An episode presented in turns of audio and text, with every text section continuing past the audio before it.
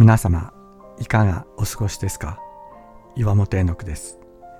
今日も366日元気が出る聖書の言葉から聖書のメッセージをお届けします。7月1日神こそ答え。NHK の番組でアメリカでは AI 人工知能が心臓移植を受ける人の優先順位を決定していると報じていました。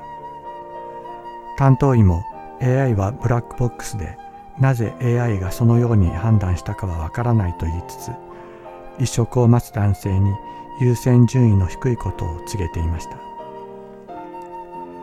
私たちの存在そのものを左右する重大な判断を AI に任せようとする時代がすでにやってきています。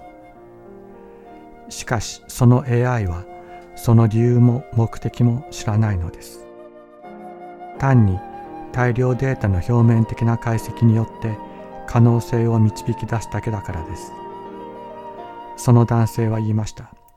I don't trust AI totally. I trust in God. God knows the answer. 私は AI が言うことを全面的に信頼はしない。私は神に信頼する。神が答えを知っているからだ。私たちは何を信じるのか。誰を信じるのか。理由も告げずに人を選別するブラックボックスか。それとも私たち一人一人を無から作り出し私たち一人一人の存在の理由とその目的を知っておられるお方か。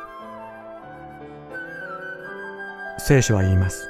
このお方だけが私たち一人一人の答えだと。この方は私たち一人一人私そしてあなたのすべてを知ってくださっていると。主よあなたは私を探り知っておられます。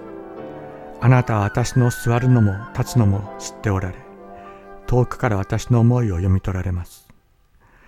あなたは私が歩くのも伏すのも見守り私の道のすべてを知り抜いておられます。詩編139編1から3節。